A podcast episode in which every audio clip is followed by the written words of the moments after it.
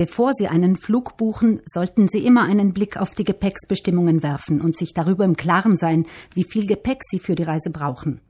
Manchen reicht ja schon das Handgepäck, das mit in die Kabine darf. Für andere muss es schon ein geräumiger Koffer sein, der dann meistens nicht mehr als 20 Kilo wiegen darf, außer gegen Aufpreis. Ist die Frage, wie viel Gepäck erstmal geklärt, geht es daran, die verschiedenen Tarife der Fluggesellschaften zu vergleichen. Vorsicht bei vielversprechenden Lokangeboten empfiehlt die Rechtsberaterin im Europäischen Verbraucherzentrum Milena Favretto. Auf den ersten Blick sind die Preise der Billigfluggesellschaften sehr, sehr günstig.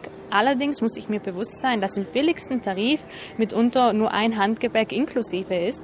Das bedeutet, sollte ich mit mehr Reisegepäck verreisen wollen, muss ich dann zusätzliches Gepäck dazu buchen. Und dies kann dann auch mitunter sehr teuer sein. Grundsätzlich gilt, je billiger der Flug, desto weniger Komfort dürfen Sie erwarten. Ganz wichtig bei allen Flugreisen sind die Check-in-Zeiten. Ich bekomme ja bei Buchung eine Buchungsbestätigung von der Fluggesellschaft, muss dann aber, bevor ich am Flughafen bin, bestenfalls noch einchecken. Bei den Traditions-Airlines ist es normalerweise so, dass ich auch kostenlos am Flughafen einchecken kann.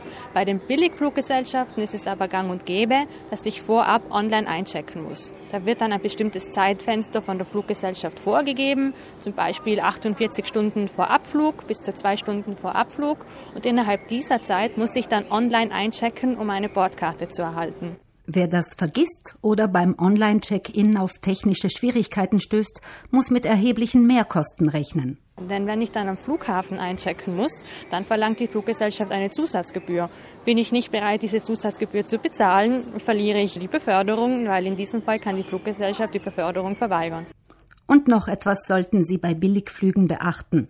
Einige Billig-Airlines gewähren ihren Passagieren beim Check-in nicht einmal mehr, ihren Sitzplatz ohne Zusatzkosten frei auszusuchen. Das bedeutet, ich kann bei der Buchung den Sitzplatz reservieren, natürlich gegen Bezahlung. Wenn ich dies aber nicht mache, dann wird die Fluggesellschaft beim Check-in den Sitzplatz zufällig zuteilen. Das bedeutet, es kann mitunter sein, dass ich in Reihe 5 fliege und mein Reisepartner, meine Reisepartnerin in Reihe 20. Vor allem für äh, Verbraucher, die zum Beispiel in Familien verreisen oder in einer größeren Gruppe, wo es dann auch wichtig ist, dass man nebeneinander sitzt, führt dies zu zusätzlichen Kosten. Denn wenn ich nicht bereit bin, diese Zusatzgebühr für den Reservierten Sitzplatz zu bezahlen, wird der Sitzplatz zufällig zugewiesen. Mahlzeiten und Getränke gibt es auf Billigflügen auch nur gegen Aufpreis, sowie alle Extraleistungen.